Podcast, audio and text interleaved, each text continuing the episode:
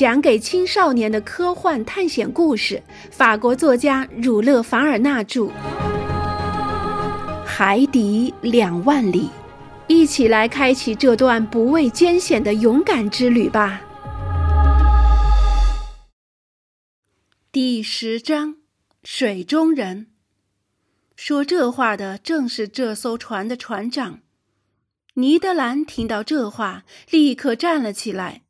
侍者被掐得半死不活，在他主人的示意下，踉踉跄跄地走了出去，一点儿也没有流露出他对加拿大人的愤恨。可见船长在船上有着很高的威信。公赛伊不禁感到有些诧异，我也很困惑。我们都在默默地等待着事情的结局。船长两手交叉依在桌子的一角，全神贯注地打量着我们。他为什么迟迟不说话呢？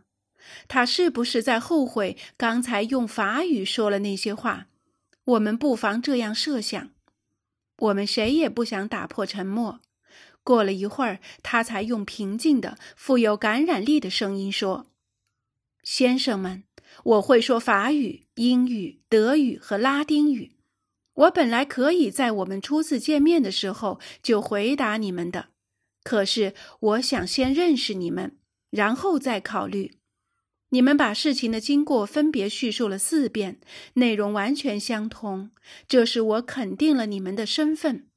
我现在知道，偶然的机会让我见到了负有出国考察使命的巴黎博物馆自然史教授皮埃尔·阿罗纳克斯先生。他的仆人公赛伊以及美利坚合众国海军驱逐舰亚伯拉罕·林肯号上的捕鲸手加拿大人尼德兰，我点点头表示同意。船长没有向我提问，所以我也没有必要回答。他法语说得很流畅，不带一点儿口音。他用词准确，遣词恰当，表达能力很强。可是我还是感觉不出他是我的同胞，他继续说道：“先生们，我现在才来再拜访你们，你们一定觉得我耽搁了太久了吧？我这么做的原因就是确定了你们身份后，我需要反复考虑该怎样对待你们。我犹豫了很久。”最为难的是，你们正在与一个已经同人类断绝了联系的人打交道。你们打乱了我的生活。我们不是故意的，我说，不是故意的。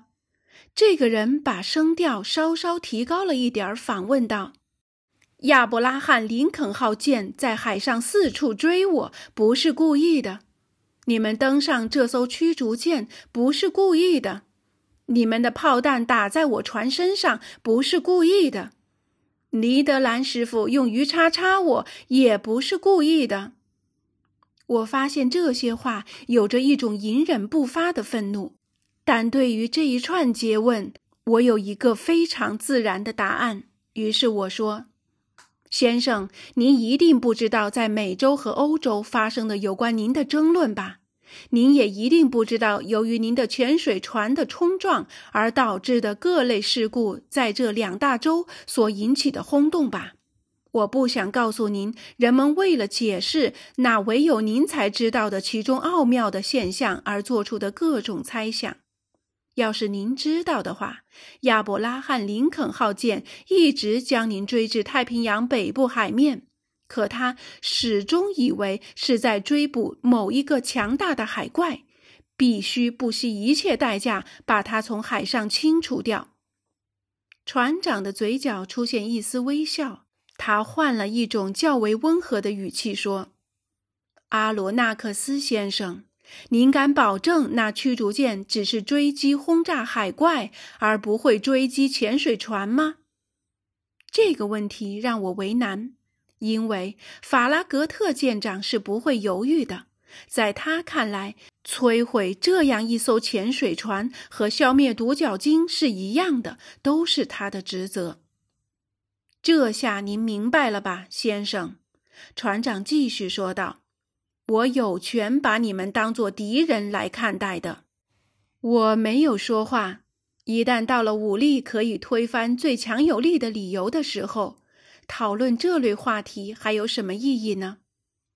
我犹豫了很久。船长继续说：“我没有任何义务热情接待你们。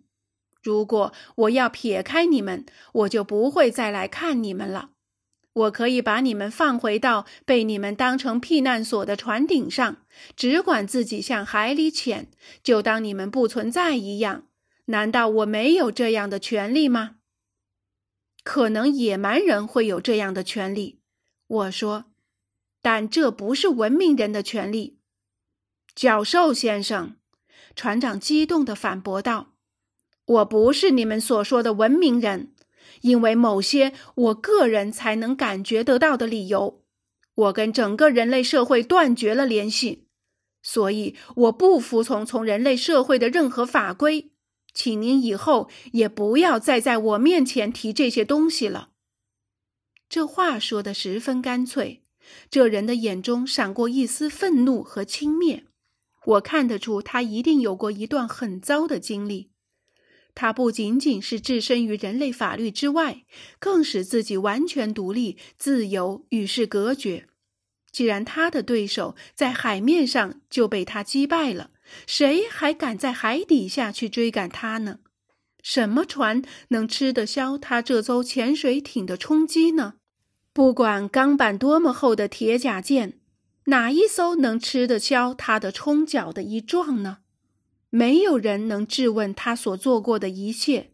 如果他相信上帝，如果他还有良心，那么只有上帝和他的良心是他可以依据的标准了。这些想法在我的脑海中很快闪过，期间这怪人却是一言不发。显得神情专注，像是在想着心事。我注视着他，害怕之中带着几分好奇。这情形大概就跟俄狄浦斯注视着斯芬克斯时的情形一样。经过长久的沉默之后，船长又开口了。他说：“我犹豫不决。”但是我又认为，我的利益是能够与人类天生的那种同情心相一致的。既然命运把你们送到我这里来，那你们就留在船上吧。你们在船上是自由的，但作为交换，因为自由毕竟是相对的，你们要答应我一个条件，只要口头上答应就行了。说吧，先生，我答道。不过，这肯定是一个正直的人可以接受的条件吧？当然了，先生。有时候，因为某些意外的事情，我可能不得不把你们关在你们住的仓房里，关上几个小时，或是关上几天。因为我不想使用暴力，所以我希望你们在这种情况下，或者是在其他任何情况下也一样，都要绝对服从。这样做，一切责任由我承担，与你们无关，因为我不要你们看到你们不该看的。这样的条件，你们能接受吗？所以，就是说，这船上一定有一些离奇的事情发生，而且是遵守社会法规的人不能看到的。那么，在我将来可能碰到的惊奇事件中，这一定是非同小可的一件。我们接受，我答道。不过，我想问您一个问题，先生，就一个。说吧，先生。您说我们在船上是自由的，是吗？是的。那我想问，您所谓的自由是什么呢？就是自由自在的来往，自由的观看和观察这里发生的一切，除了某些特殊的情况外。就是跟我们，我和我的同伴们拥有同样的自由。显然，我们彼此都没有领会对方的意思。请原谅，先生，我说，这种自由不过是囚徒可以在监狱中走动的自由。这种自由对我们来说远远不够。可是，这种自由对你们来说应该是足够了的。什么？我们再也见不到我们的祖国、我们的朋友、我们的亲人吗？是的，先生。可这么做只不过是使您不再受那世俗的羁绊罢了。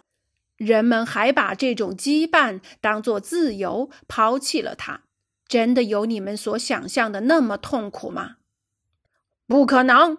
尼德兰喊道：“我绝不能保证我以后不逃跑。”我可没要你保证，兰师傅。”船长冷冷地说。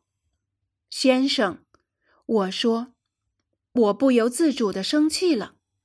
您仗势欺人，太残忍了。不，先生，这不是蛮横，这是仁慈。你们是我的战俘，我的一句话就能够把你们重新扔到海底下去。但是我留下了你们，你们攻击过我。”你们是在盗取世上任何人都不应该知道的一个秘密，是我一生的秘密。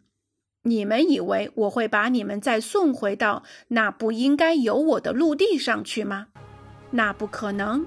我现在之所以要把你们留在这儿，并不是为了你们，而是为了我自己。从这些话可以看出，船长是非常固执的。一旦他打定了主意，任何理由都动摇不了他。先生，我又说，这样看来，您只是让我们在生死之间抉择罢了。正是这样。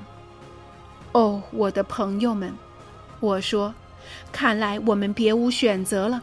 可我们并未对这船上的主人做出任何承诺。